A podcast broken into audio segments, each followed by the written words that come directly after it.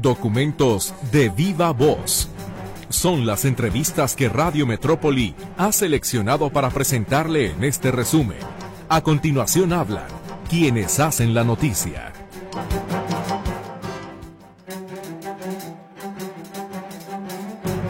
¿Qué tal? Sea usted bienvenido a la información de este fin de semana. Les saludamos como siempre, César Preciado los controles técnicos y frente a estos micrófonos su servidora Griselda Torres Zambrano. Le invitamos a que permanezca con nosotros a lo largo de una hora, donde usted escuchará entrevistas, reportajes y por supuesto la participación de nuestros colaboradores. Y comenzamos sin mayor preámbulo, saludándole con la efeméride musical que nos presenta Mercedes Altamirano y su equipo de producción.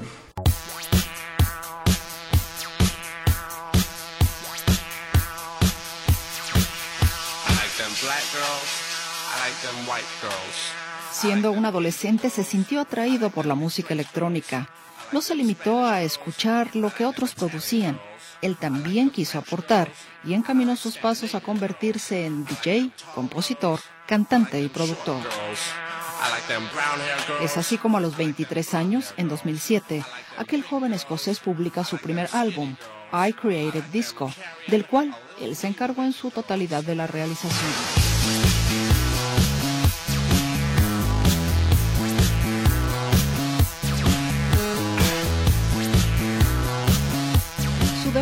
No pudo ser más afortunado. Dos sencillos se colaron en la lista de éxitos en la Gran Bretaña. El más redituable fue The Girls. En 2009 supera con creces a su álbum antecesor cuando saca al mercado Ready for the Weekend, que se posiciona en el primer lugar de popularidad gracias a cuatro sencillos, destacando I Am Not Alone.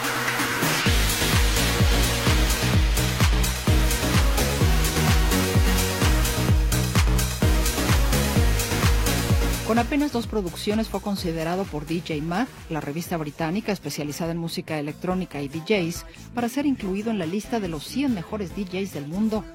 Es así como el nombre de Calvin Harris fue colocado en el sitio 94.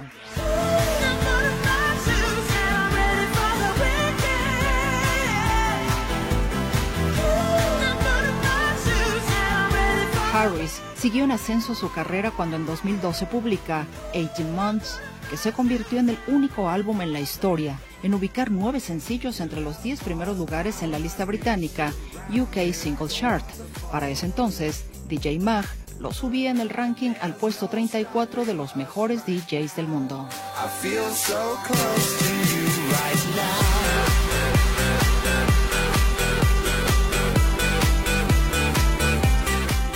Gran mayoría de los DJs no son cantantes, por eso la fórmula de buscar la colaboración de algunos de ellos para la música que componen no es el caso de Calvin Harris. Sin embargo, para esta tercera producción, digamos que dejó descansar su voz, siendo solista solo en tres sencillos, como el que escuchamos ahora, Feel So Close, y prefirió apoyarse en diferentes intérpretes. Por tanto, ocho de esos nueve tracks que le dieron el éxito a esta producción 18 Months fueron con la colaboración de diferentes artistas. I Need Your Love, con la voz de la cantante británica Ellie Goulding.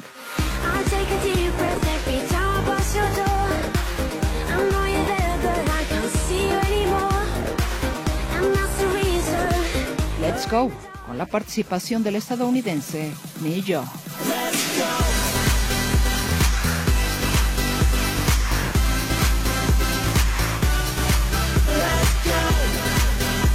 Let's Go fue usado, por cierto, para un comercial de conocido refresco en el que intervienen seis famosos futbolistas, destacando la figura de Lionel Messi.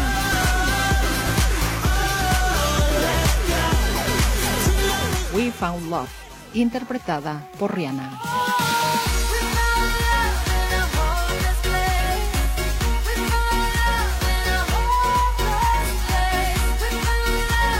Para 2014, el DJ publica Motion. El primer sencillo en salir al aire fue Under Control, que realizó en colaboración con el también DJ Alesso y las voces del dúo Hearts, y se posicionó en el sitio de honor.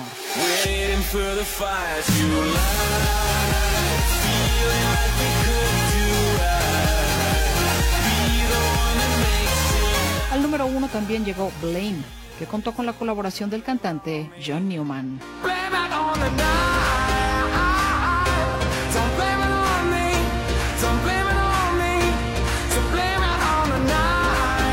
La cantante británica Ellie Golding vuelve a colaborar en este disco en la pieza Outside.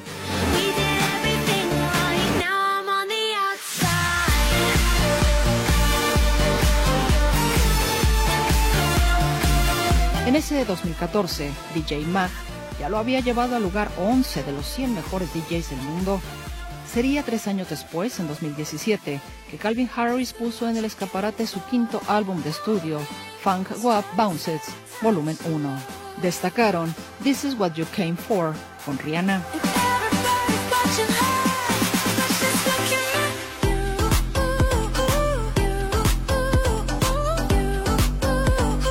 Hit Stroke contó con las voces de Young Tog, Ariana Grande y Pharrell Williams. Tell me how you feel right now, cause all I wanna do is keep it real right now. I'm trying to beat it up, beat pills right now. Athletic in the sheets, I got skills right now. Hey, red bread with some red, baby, how? Pharrell Williams hace una colaboración más en otra pieza de este disco, acompañado de Katy Perry y Big Sean.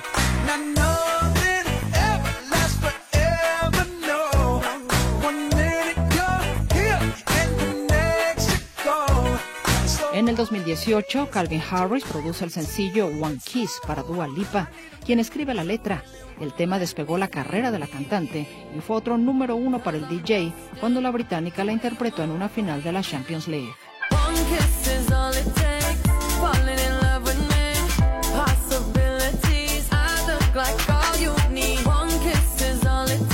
En 2022, publicó su sexta producción. Además ha lanzado cuatro EP y un sencillo, Live Without Your Love, bajo su alter ego Love Regenerator. Fue también modelo para el Emporio Armani. Por cierto, en la última lista de DJ Mag publicada en 2023 de los mejores 100 DJs del mundo, Calvin figura en el sitio 12.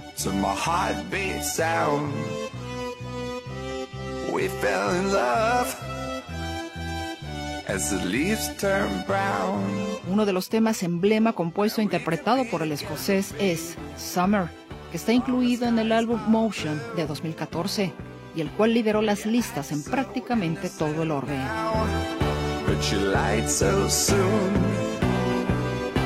Calvin Harris nació en Dumfries, Escocia, el 17 de enero de 1984.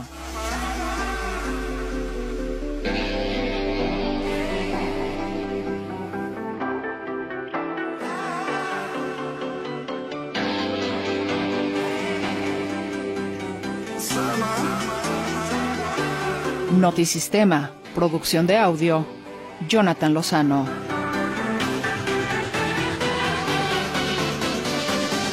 Voz y producción, Mercedes Altamirano.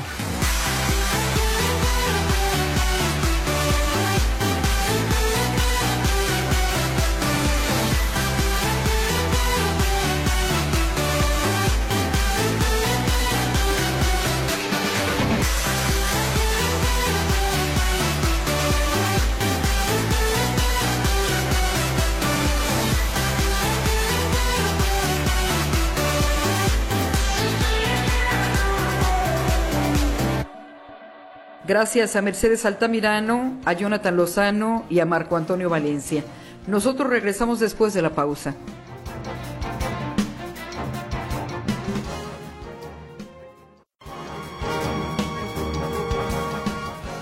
El presidente Andrés Manuel López Obrador presentará el próximo 5 de febrero una propuesta de reforma del sistema de pensiones.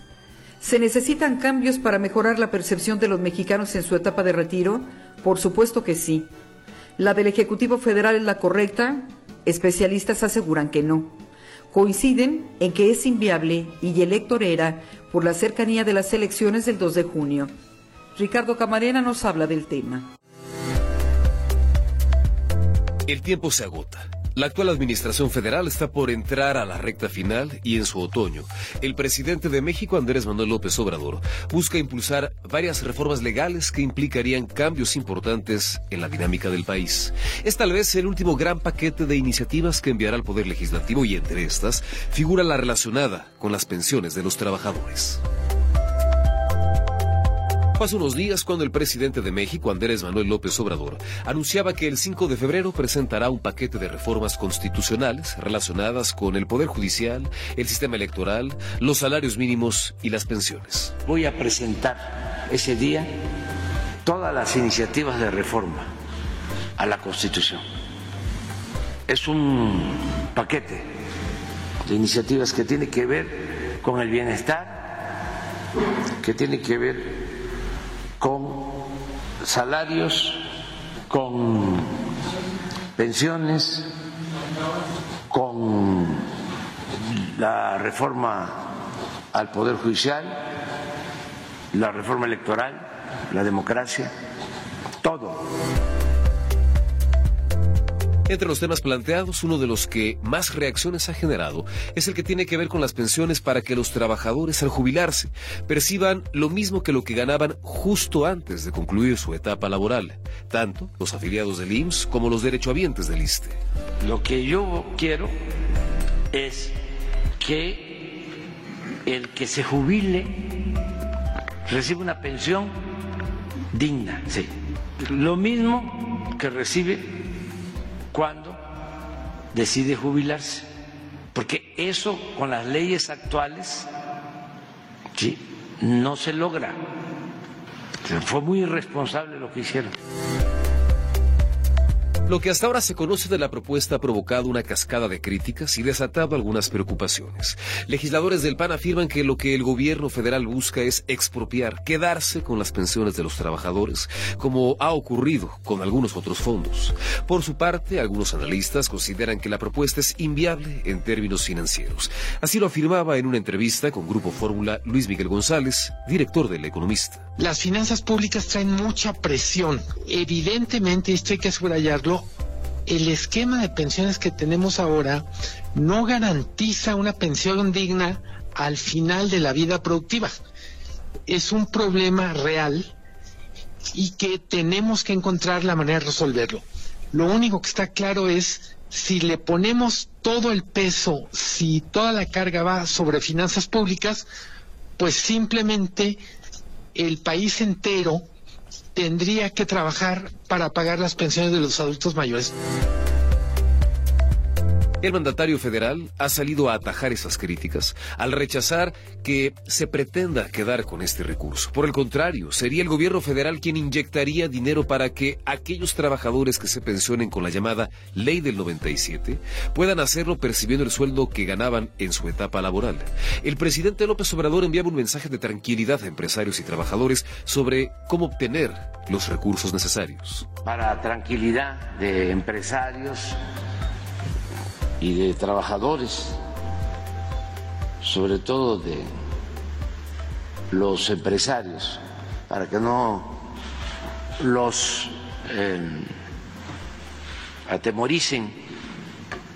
El gobierno va a asumir una parte considerable de este desequilibrio.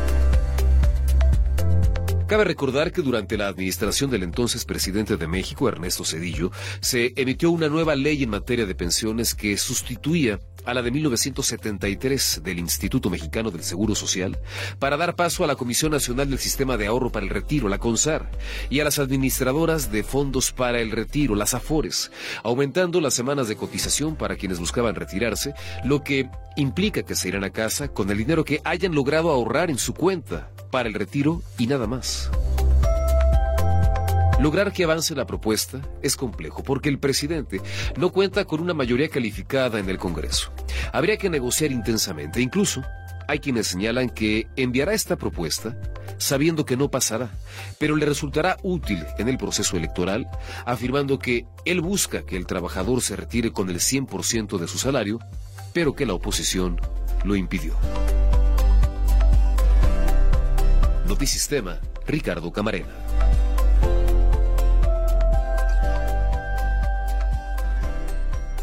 Regresamos después de la pausa para hablar del CIAPA y de la calidad del agua que distribuye a la zona metropolitana.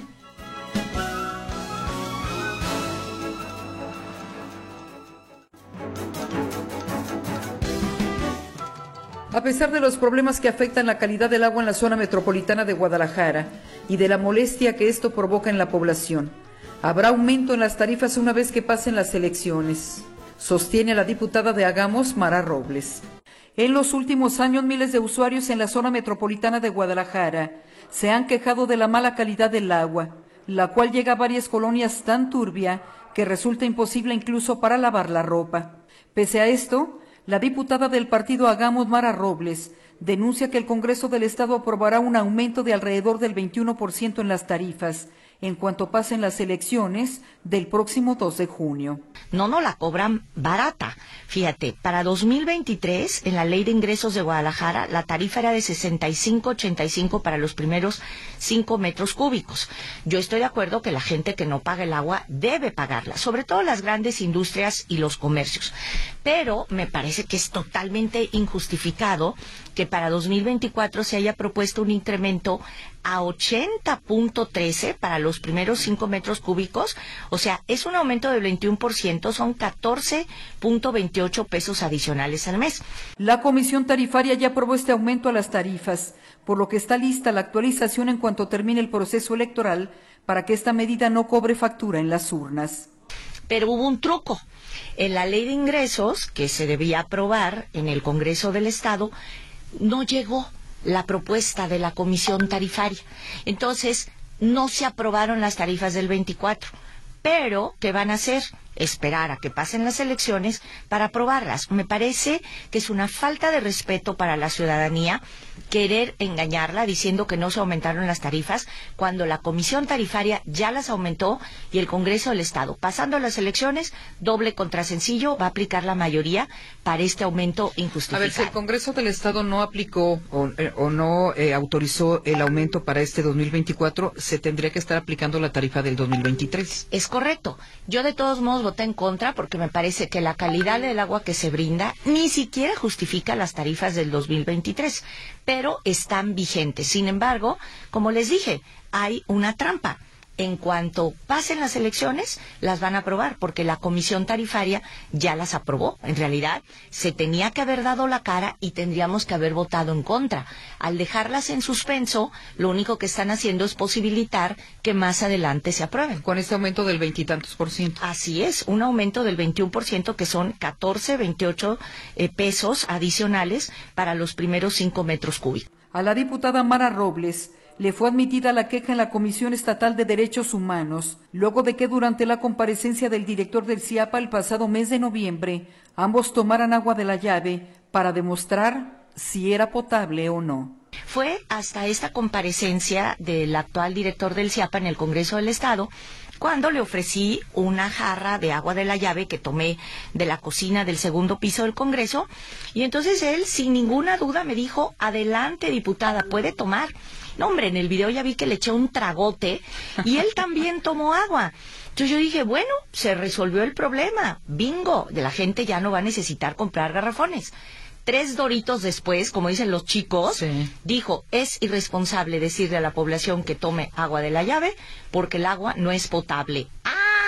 Pues entonces, claro, me fui a la Comisión Estatal de Derechos Humanos a levantar una queja, no por mi caso, que sinceramente pues es anecdótico, sino porque el engaño permanente a la población es que nos dan un agua que es potable, que nos cobran como potable, que sabemos que es roja, amarilla, chocolata, y luego resulta que no es potable. El CIEPA anunció que en dos semanas aplicará una estrategia masiva para reducir el agua a los morosos y cortarle el servicio a comercios e industrias que no pagan sus cuentas. Toda la vida se ha sabido que la estrategia de castigo es equivocada y sí me parece una falta de sensibilidad total que a sabiendas de que miles de colonias, miles de casas, miles de manzanas reciben agua de baja calidad, ahora resulte que encima vamos a quitarle agua o restringirle agua a la población más necesitada. Me parece una falta de sensibilidad, pero sobre todo una estrategia equivocada.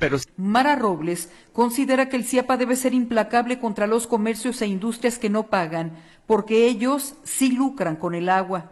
Por cierto, este 16 de enero vence el plazo para que el director del organismo presente un informe al Congreso sobre cómo mejorar la red de distribución para que a la gente le llegue agua potable. Volvemos después de la pausa con el tema de la basura.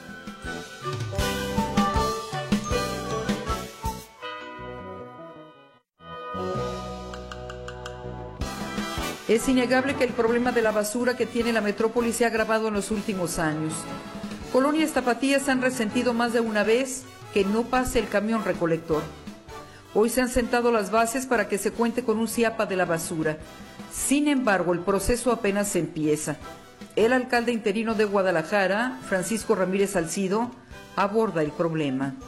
Antes de abordar el tema del CIAPA de la, de la basura, muy brevemente, alcalde, platíconos cómo va el servicio de recolección nocturna de basura para terminar con estos problemas que hay en Guadalajara.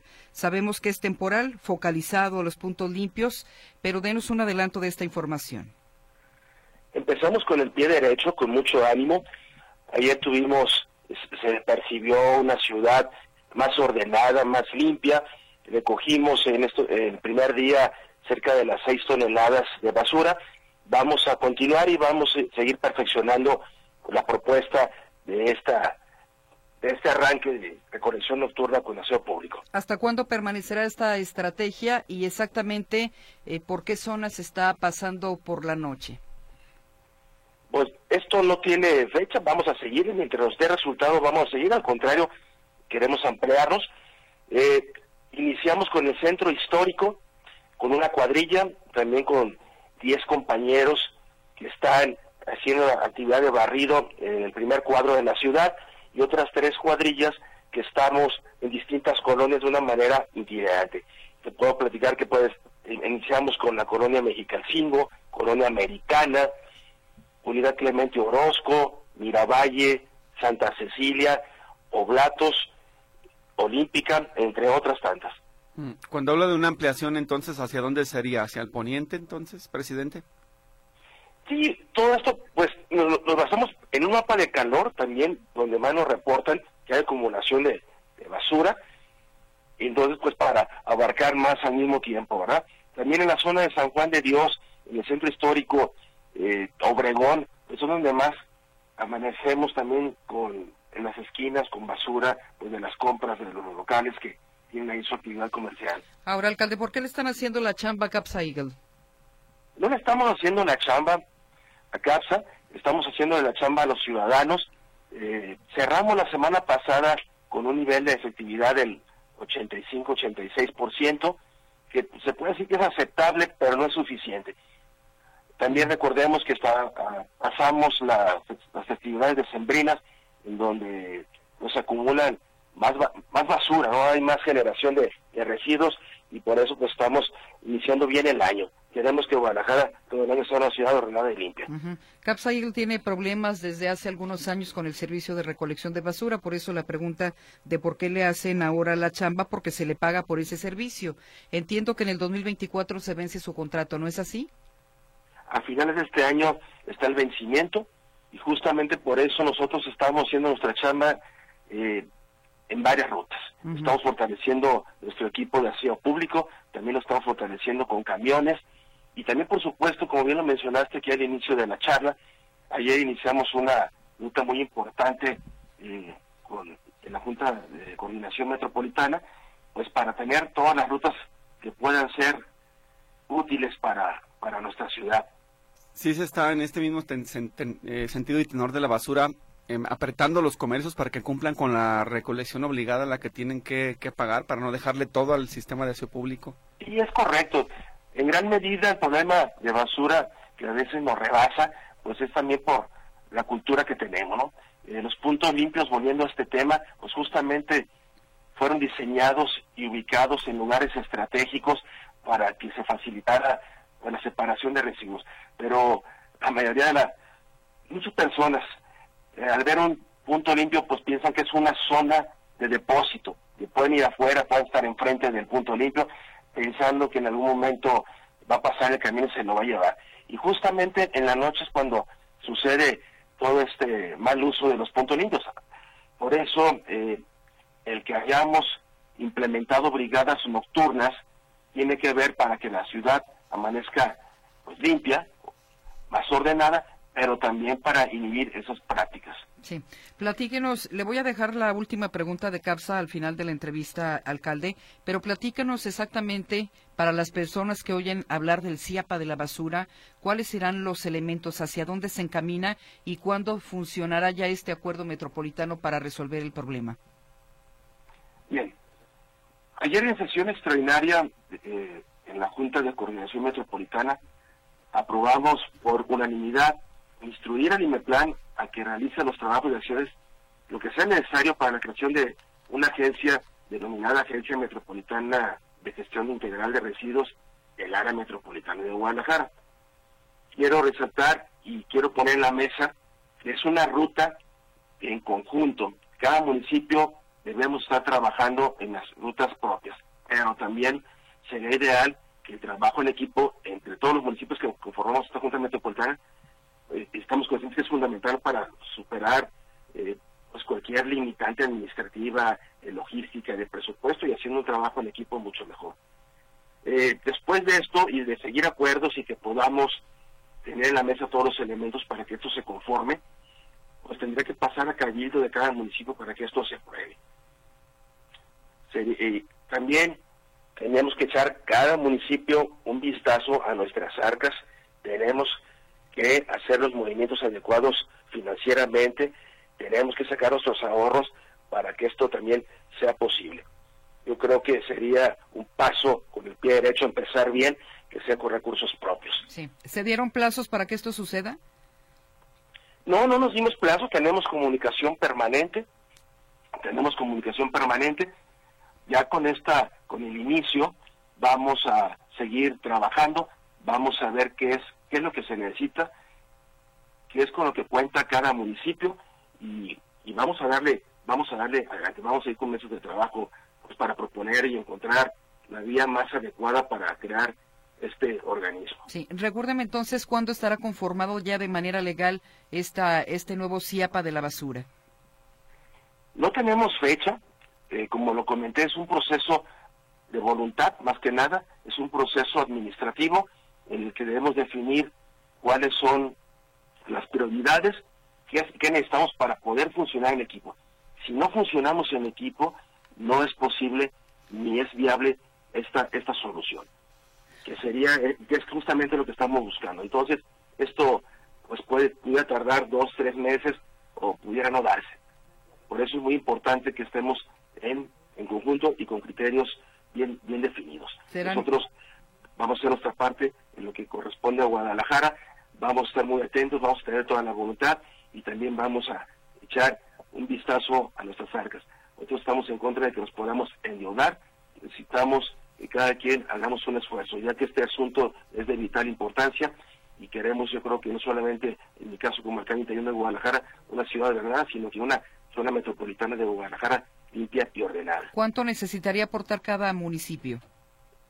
Eso depende de los acuerdos que lleguemos, eso depende de las necesidades que pongamos en la mesa. Sería muy aventurado decir cuánto necesitaríamos, pero pues debe ser una suma importante. Ahora, alcalde, ¿le renovarán el contrato a CAPSA? Es justamente lo que estamos haciendo. Nosotros, por lo que pueda suceder en los próximos meses, nosotros debemos estar preparados para enfrentar el problema de la basura en Guadalajara. Justamente tenemos dos vías trabajando. Ayer empezamos con la segunda, que es esta instrucción que dimos en MEPLAN para que inicie con los trabajos de la conformación de la agencia metropolitana, pero también nosotros estamos haciendo lo propio con logística y también con infraestructura para nosotros también hacernos responsables de la basura por lo que pueda suceder. Sí, pero en este caso no me queda claro, forman el CIAPA de la basura, pero al margen de esto, ¿siguen colaborando con eh, CAPSA o no? Bueno, el CIAPA de la basura no está formado. El CIAP para la basura es una propuesta. Ayer se inició con la propuesta para iniciar con los trabajos de la consolidación. No está consolidada. Es el primer paso. Faltan más pasos, faltan pláticas, falta poner en la mesa lo que se necesita y falta que todos los municipios lo podamos aprobar en, nuestros respectivos cabildos para que esto suceda. De suceder esto, pues tendríamos un organismo propio este, eh, metropolitano para nosotros ser autosuficientes en la recolección de basura y si fuera así, pues obviamente no, no estaría CAPSA. O sea, conformándose queda ya excluida la empresa CAPSA. Así es. Conformándose y que se lleve adelante con todo lo que se requiere. Obviamente, pues al menos yo hablar por Guadalajara, pues en Guadalajara no estaríamos con casa. Sí, alcalde, nos falta saber también si han planteado dónde serán depositados los residuos, porque en este momento uno de los mayores conflictos es que no hay espacio suficiente y los vertederos que están ya se encuentran rebasados. La propuesta plantea buscar entre todos un nuevo predio, un nuevo, un nuevo vertedero en la zona metropolitana o para la zona metropolitana. La propuesta y parte de los retos es justamente ponernos de acuerdo y definir bien cuál sería la ruta también de dónde, dónde estaría el destino final de los residuos. Por eso eh, comento y reitero que es un trabajo es muy importante, es una propuesta muy importante y también eh, muy seria en la que debemos estar en equipo trabajando para hallar la mejor solución, la mejor alternativa. Eh, bueno, pues serán meses de negociación, esto está comenzando, ojalá que lleguen acuerdos, creo que el problema de la basura desde hace años es metropolitano y necesita una, digamos, solución ya urgente. ¿Algo más, alcalde, sobre el tema? Es, el ánimo que tenemos, Gisela, justamente por eso iniciamos ayer, votamos por unanimidad esta propuesta, creo que iniciamos con el buen ánimo, vamos a ver cómo continuamos. Y pues de mi parte en Guadalajara seguimos trabajando día a día, hoy lo reforzamos las 24 horas porque queremos una ciudad más ordenada y más justa y digna para todas las tapatías y tapatíos. Bien.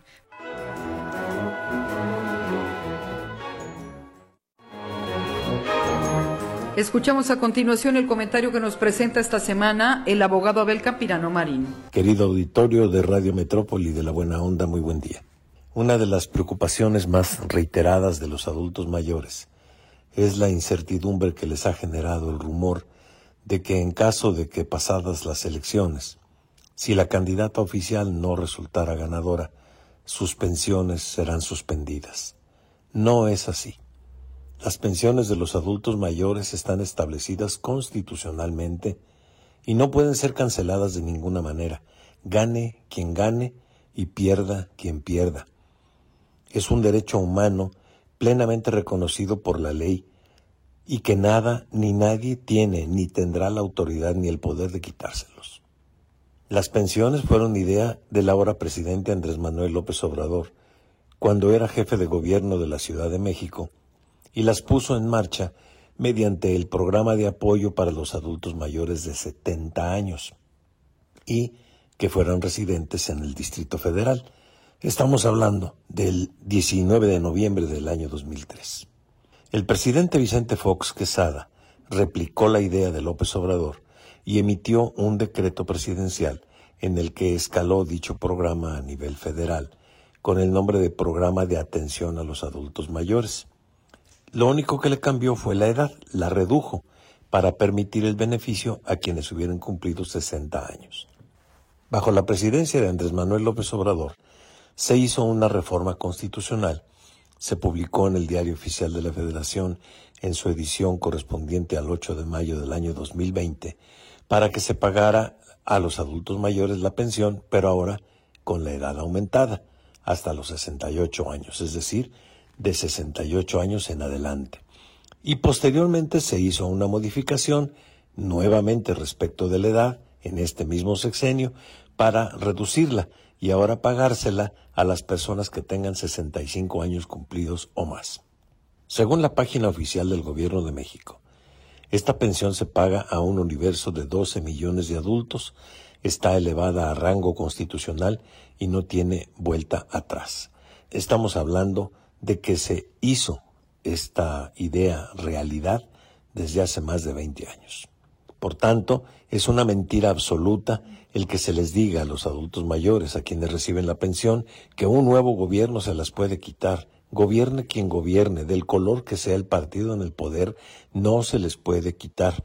Resulta completamente engañoso, burdo, mentiroso, que se les venda la idea de votar o no votar por determinado partido político ante el riesgo de que se les vaya a privar de ese derecho que, repito, está constitucionalmente reconocido y no hay nada ni nadie que se los pueda quitar. Hay que entender que el voto es libre por naturaleza, No nos dejemos influenciar por quienes pretenden abusar de nuestros adultos. Repito, nadie les puede quitar ese derecho, porque es un derecho declarado, confirmado, plasmado en la ley y no es susceptible de someterse a decisiones políticas, por lo que su voto debe de ser completamente libre, sin preocupación alguna de que puedan perder su ayuda económica independientemente del resultado de las elecciones o de la persona por la que quieran votar. Y es que no se trata de hacer propaganda a favor o en perjuicio de ningún candidato, solo hacer esta pertinente aclaración para que las cosas se digan con la claridad, la transparencia y la verdad necesaria. Es importante aclarar que esa pensión económica que reciben no es de dinero que les dé directamente el presidente de la República. No las paga él de su bolsillo esas pensiones. Estas pensiones se deben al dinero de todos los mexicanos, que en forma directa o indirecta contribuimos vía nuestros impuestos, y el gobierno se encarga de entregárselas a los adultos mayores. Entonces, repito, no es dinero ni del presidente ni de ningún partido político. Es un derecho que ya tienen constituido, el fondo, el dinero, brota del esfuerzo de todos los mexicanos. Es necesario que esto quede claro para reiterar que el voto debe de ser libre y no debe de prestarse a manipulaciones, a chantajes o engaños. Hasta aquí el comentario. Que tengan muy buen día.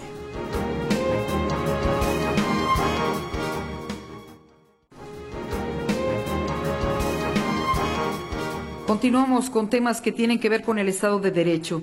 Escuchamos la voz de la maestra Alejandra Nuño, directora del Centro de Derechos Humanos del ITESO. Este martes se conmemoraron seis años de la entrada en vigor de la Ley General en materia de desaparición forzada de personas, desaparición cometida por particulares y el Sistema Nacional de Búsqueda de Personas, que fue resultado de varios años de incidencia por parte de familiares de personas desaparecidas, organizaciones de la sociedad civil e instancias internacionales de derechos humanos. Esta norma ha sido reconocida como una de las más integrales a nivel mundial, porque aun cuando desde hace décadas diferentes países han emitido leyes al respecto, estas muchas veces se centraban en tipificar el delito de desaparición o en crear comisiones de búsqueda, temas, por supuesto, muy importantes, pero insuficientes para contextos como el mexicano, que está sumido en una crisis de más de 110 mil personas oficialmente reconocidas como desaparecidas. La exigencia de colectivos y familiares de personas desaparecidas por tener leyes que respondan al contexto mexicano inició hace casi 15 años. Menciona algunos momentos relevantes de este largo camino. El primero es la sentencia de la Corte Interamericana de Derechos Humanos por la desaparición forzada de Rosendo Radillo Pacheco en 1994.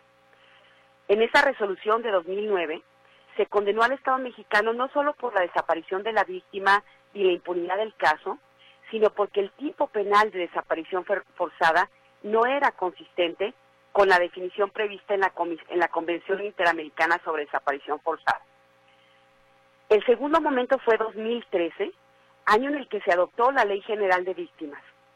Esta norma reconoció el derecho a la verdad, a la personalidad jurídica de las víctimas de desaparición y mencionó la figura de declaración especial de ausencia por desaparición. Para entonces era claro que se necesitaba una ley especializada en esta materia que abarcara a las autoridades de los tres niveles de gobierno. Sin embargo, dado que el Congreso de la Unión no tenía la atribución expresa de legislar en la materia, fue necesaria una reforma al artículo 73 constitucional, la cual tuvo efectos a mediados de 2015. Con ese eh, obstáculo librado y con muchos esfuerzos, finalmente el 17 de noviembre de 2017 se publicó la Ley General en materia de desaparición, entrando en vigor el 16 de enero del año siguiente. La ley incluye la tipificación de delitos, tanto de desaparición forzada como de, de particulares y otros relacionados, sanciones administrativas y la institucionalidad creada para atender la problemática a partir de un sistema nacional de comisiones de búsqueda de personas, grupos de búsqueda y fiscalías especializadas. También crea varios registros nacionales como el de personas desaparecidas y no localizadas, el de personas fallecidas no identificadas y no reclamadas, el de fosas, mandatando el establecimiento del Banco también Nacional de, de Datos Forenses y un programa de exhumaciones. Luego de una posterior reforma legislativa también se creó el Centro Nacional de Identificación Humana. Finalmente, la ley reconoce derechos de las víctimas, plantea las medidas de reparación integral y retoma la importancia de la protección de personas. También incluye disposiciones generales para regular la figura de declaración especial de ausencia por desaparición y trata la prevención de estas problemáticas. Pero el hecho de que una ley exista no es garantía de que se cumpla. Por ello, se establecieron artículos transitorios que establecen acciones concretas y plazos específicos. Una de ellas era la armonización legislativa federal y en las 32 entidades para retomar lo planteado en la ley general. Desafortunadamente, hace unos meses el Comité contra Desaparición Forzada de la ONU declaró que solo 20 entidades cuentan con una legislación en materia de desaparición y 16 en declaración especial de ausencia. Asimismo, la Oficina en México del Alto Comisionado de las Naciones Unidas para los Derechos Humanos, la ONUDH, ha llamado a las autoridades a reforzar la institucionalidad encargada de la búsqueda y la investigación penal de las personas desaparecidas y a expedir y consolidar las herramientas, registros y bases de datos indispensables para una implementación efectiva, asegurando en todo momento la participación de las víctimas. La ONUDH ha señalado en un comunicado que en 2024, además de marcar el sexto aniversario de la entrada en vigor de la ley general, es un año en el que se celebrarán elecciones federales y estatales. Desde ONU-DH, dicen, alentamos a todos los actores políticos a asumir el compromiso de impulsar una política de Estado en materia de desaparición de personas, escuchando con atención y respeto la voz de las víctimas. La unidad de propósitos y la convergencia de voluntades es indispensable para enfrentar el gran desafío, sentencia ese organismo internacional. Coincido con el llamado para quienes se postulen a los puestos de elección popular por comprometerse en legislar o fortalecer a las instancias a cargo de la prevención, atención, investigación y sanción de las desapariciones. Es mi comentario del día de hoy y hasta la próxima semana. Muy agradecidos por acompañarnos en esta hora de información. Nos despedimos en los controles técnicos César Preciado. Soy su servidora Griselda Torres Zambrano. Pásela muy bien. Que tenga excelente fin de semana.